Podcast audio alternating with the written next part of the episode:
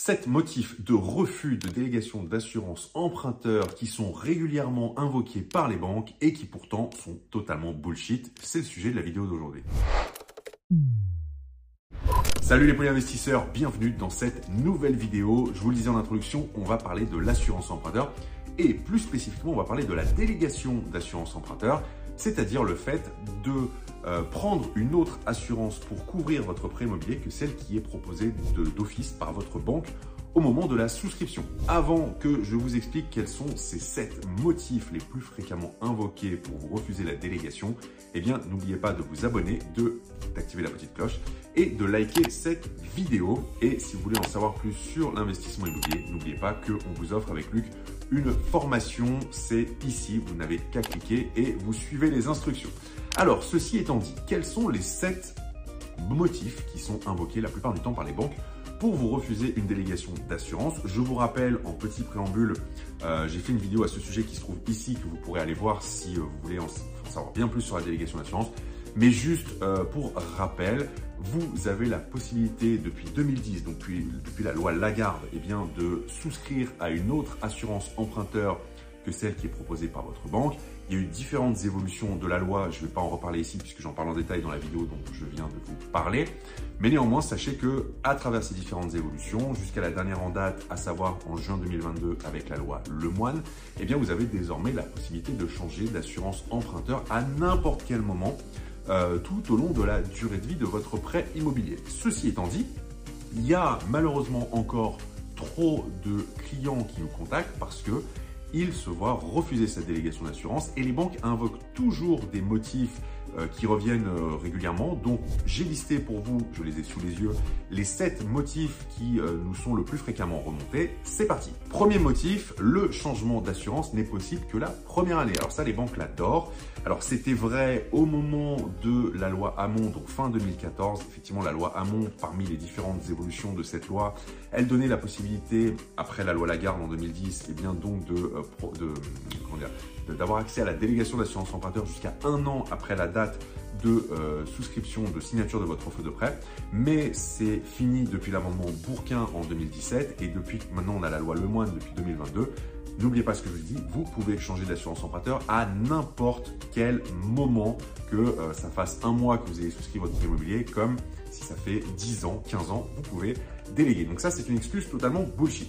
Deuxième argument qui est mis en avant par les banques pour refuser la délégation d'assurance emprunteur, en fait, il y a deux arguments en un, mais ils se rejoignent euh, énormément, donc c'est pour ça que je les ai mis ensemble vous allez être moins bien couvert par l'assurance que par celle que nous vous proposons. Et euh, l'équivalent, c'est la prise en charge d'un sinistre sera plus compliqué parce que ça ne sera plus géré directement chez nous. Alors, il faut savoir que c'est tout l'inverse. Généralement, quand vous prenez une délégation d'assurance emprunteur, vous êtes mieux couvert parce que les contrats qui sont proposés par les banques, dans la plupart des cas, ce sont des contrats, contrats pardon, standardisés c'est-à-dire euh, les mêmes pour tout le monde. Donc il est fort probable, si vous êtes jeune, en bonne santé, que vous fumez pas, que vous n'avez pas de maladie à risque, etc., et eh bien que vous payez pour euh, les personnes qui, elles, vont être dans un cas différent, et donc que vous payez trop cher parce que vous allez euh, payer pour des choses dont vous n'avez pas besoin. Alors qu'avec une assurance emprunteur déléguée, eh bien vous aurez un contrat qui sera vraiment personnalisé, adapté à votre situation, et donc vous allez payer exactement ce dont vous avez besoin. Et par rapport à l'argument qui est de dire que ça va être plus compliqué à gérer en cas de sinistre, c'est pas vrai parce que bah, dans un cas, vous, prenez l'assurance de la banque, et eh bien en cas de sinistre, vous allez prévenir l'assurance de la banque. Vous prenez une assurance déléguée, en cas de sinistre, vous allez prévenir l'assurance déléguée. Dans les deux cas, ce sont exactement les mêmes démarches. Troisième argument régulièrement invoqué, nous n'avons pas reçu de mandat signé de la part de votre nouvel assureur, donc on ne peut pas procéder à la délégation d'assurance. Pareil, c'est faux. Euh, en fait, il faut savoir que vous, en tant que, qu'emprunteur, hein, avec un prêt immobilier, vous avez juste à euh, envoyer un mail ou un courrier écrit à votre nouvel assureur pour lui dire que vous souhaitez donc euh, engager les démarches de délégation d'assurance et c'est le nouvel assureur, ça peut aussi être le courtier, qui va se charger pour vous de faire les démarches de résiliation auprès de votre banque. Donc ça, c'est un argument qui n'est pas recevable. Quatrième argument, on peut vous faire une délégation d'assurance, mais vous comprenez, madame ou monsieur, il va y avoir des frais de résiliation. Alors ça, c'est complètement illégal, hein, c'est pas vrai. La loi Hamon euh, est très claire à ce sujet et je vous cite l'article L313-32 du Code de la consommation. Je vous remettrai le lien euh, pour la référence sous cette vidéo. Vous pourrez aller voir en détail si ça vous intéresse. Mais il ne peut pas y avoir de frais de résiliation appliqués. Ça, c'est un argument, alors euh, souvent euh, oral, hein, ce sera jamais euh, mentionné à l'écrit parce que les banques savent pertinemment que c'est illégal. c'est juste destiné à vous décourager de faire une délégation d'assurance emprunteur. Donc surtout, n'écoutez pas et ne vous laissez pas intimider par ce genre d'argument. Cinquième argument, la loi Lemoine, la loi Hamon ne s'applique pas dans votre cas de figure car ce n'est pas prévu aux conditions générales de votre contrat, de votre offre de prêt. L'assurance emprunteur a évolué depuis 2010 avec la loi Lagarde. En 2014, il y a eu la loi Hamon, il y a eu l'amendement Bourquin en 2017 et maintenant on a la loi Lemoine, la dernière en date en 2022. Et donc pour les personnes qui ont des offres de prêt avec des contrats d'assurance emprunteur qui sont antérieurs à ces dates, eh bien, bien évidemment, il n'y aura rien de mentionné euh, dans vos contrats. Je ne sais même pas, je n'ai pas été vérifié si c'est mentionné dans les nouveaux, mais quoi qu'il en soit, pareil, cet argument n'est pas recevable parce que les, euh, fait, ces différentes lois, et notamment, on va juste s'intéresser à la dernière en date qui est venue euh, écraser et remplacer toutes les précédentes. En fait, les, vous pouvez changer, donc vous l'avez dit, d'assurance emprunteur à n'importe quel moment et c'est rétroactif même sur les contrats de prêt qui sont antérieurs à la date de cette loi. Donc si vous avez euh, souscrit une offre de prêt en 2020, euh, en 2015, en 2010, en 2008, j'en sais rien, eh bien c'est tout à fait valable. Donc c'est pareil, c'est un argument qui n'est pas recevable. Hein. La loi s'applique à toutes les offres de prêt immobilier, tous les contrats de prêt immobilier. Donc pareil, ne vous laissez pas intimider par ce genre d'argument. Sixième argument, vous êtes affilié à l'assurance groupe de notre banque, donc c'est compliqué, on ne peut pas le faire. Alors, la loi est exactement la même pour les assurances groupes. C'est vrai que les banques, bah, il est possible que vous ayez souscrit une offre de prêt avec l'assurance emprunteur qui est accolée à cette offre de prêt. Vous avez peut-être aussi pris une assurance propriétaire non occupant si vous êtes investisseur ou une assurance habitation si vous avez par exemple acheté votre résidence principale ou secondaire, etc. Donc peut-être que vous avez souscrit différentes, euh, différents contrats d'assurance au sein de l'assurance groupe, mais c'est pareil, c'est un, faux prétexte. La vraie raison, elle est simple et je vais vous la donner, c'est que bah, l'assurance rapporte beaucoup d'argent aux banques et bien évidemment, quand vous vous cassez pour aller chez un concurrent, eh bien, elle n'aime pas ça parce qu'elle perd de l'argent, tout simplement. Donc ça, c'est complètement bullshit et encore une fois, ne vous laissez pas intimider par ça. Et enfin, septième et dernier argument, alors qui peut être une vraie bonne raison, et je vais vous expliquer pourquoi. Le dernier argument, c'est la banque va vous dire que l'équivalence des garanties n'est pas respectée. Effectivement, la seule, euh, le seul critère, la seule condition que vous devez remplir pour pouvoir faire une délégation d'assurance emprunteur, il faut que les garanties proposées par le nouvel assureur, par le nouveau contrat d'assurance, soit à minima équivalente aux garanties qui étaient proposées par le contrat d'assurance de votre banque. Elles peuvent être plus élevées, c'est pas un souci, mais il faut qu'il y ait au moins les mêmes risques qui soient couverts. Et si c'est le cas, la banque n'a pas le droit de refuser. Je vous le redis, elle n'a pas le droit de vous refuser la délégation d'assurance emprunteur. Ceci étant dit, si elle vous invoque le fait que l'équivalence des garanties n'est pas respectée, alors vous pouvez creuser le sujet et lui demander pourquoi.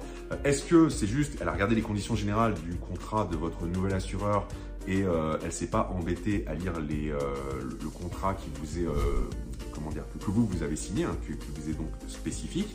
Euh, donc si c'est le cas, bah, envoyez-lui le contrat qui est spécifique pour qu'elle puisse l'étudier. Généralement, je vous ai dit, c'est le nouvel assureur qui fait les démarches auprès de la banque, donc ça communique entre eux, vous avez strictement rien à faire. Et si néanmoins vous avez fait les choses par vous-même, eh bien vous pouvez lui envoyer votre contrat avec les couvertures et garanties spécifiques et vous verrez bien ce qu'elle vous répond. Si malgré tout, la banque continue de vous rétorquer que effectivement les garanties ne sont pas équivalentes, alors vous lui demandez sur quel point eh bien l'équivalence n'est pas respectée. Idem, généralement, c'est euh, la banque qui vous le mentionne. Hein. elle vous répond en vous disant voilà, on ne peut pas faire la délégation parce que eh bien, les garanties ne sont pas équivalentes sur tel point et tel point.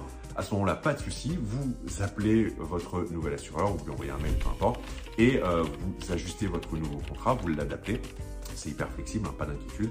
Et une fois que c'est fait, eh bien, vous renvoyez le nouveau contrat à votre banque, donc, euh, qui, est votre assureur par défaut, votre ancien assureur. Et normalement, le, la transition va se faire sans trop de soucis.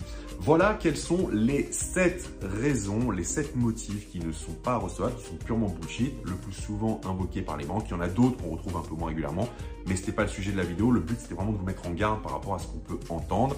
Et euh, ben, sachez que si vous voulez voir combien, si vous êtes curieux de savoir combien vous pouvez économiser sur votre assurance emprunteur, généralement sur un prêt standard d'une durée de 20-25 ans, on peut économiser jusqu'à 10 000 euros, donc c'est énorme. Vous pouvez regagner du pouvoir d'achat, vous pouvez gagner plusieurs dizaines, voire même euh, ça peut aller jusqu'à 100, 120 euros euh, par mois sur votre assurance emprunteur, 10 000 euros, jusqu'à 10 000 euros sur votre prêt global, donc ça fait quand même euh, une sacrée différence. Il vaut mieux les avoir dans sa poche que euh, dans celle de la banque. Ça vous permet aussi de diminuer votre taux d'endettement, ça vous permet aussi de contourner le, taux d'usure, etc., d'augmenter le reste à vivre. Donc il y a beaucoup d'avantages, hein, tout en étant mieux assuré à faire une délégation d'assurance emprunteur.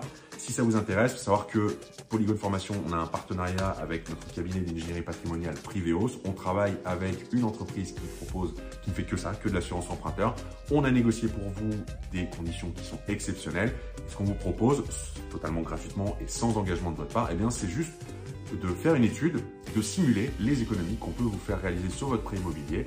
Euh, peu importe que vous, le prêt, vous l'ayez souscrit encore une fois il y a 6 mois, il y a 1 an, il y a 5 ans, il y a 10 ans, il y a 15 ans, ça vaut toujours le coup de regarder parce qu'il est fort probable que vous puissiez réaliser des économies conséquentes et si vous avez plusieurs prêts immobiliers, bien, bien évidemment, c'est encore plus intéressant. Donc, si c'est quelque chose qui vous intéresse, je vous mets le lien sous cette vidéo. Euh, vous renseignez vos coordonnées et on vous dira euh, ensuite le montant des économies que vous allez pouvoir réaliser. Et euh, bah, toutes les personnes qui nous ont fait confiance sur ce point ont déjà réalisé plusieurs milliers d'euros d'économies. Donc, c'est tout bénéfice pour vous. Voilà ce que je vais partager avec vous dans cette vidéo. Ne vous laissez plus avoir par les motifs un peu bullshit que vous sortent les banques. Euh, voilà, c'est bien de savoir, reprenez le contrôle, sachez ce que vous avez le droit de faire et pas le droit de faire, sachez ce que les banques ont le droit de faire et pas le droit de faire, et euh, continuez d'avancer dans votre parcours d'investisseur. Allez, à très vite. Ciao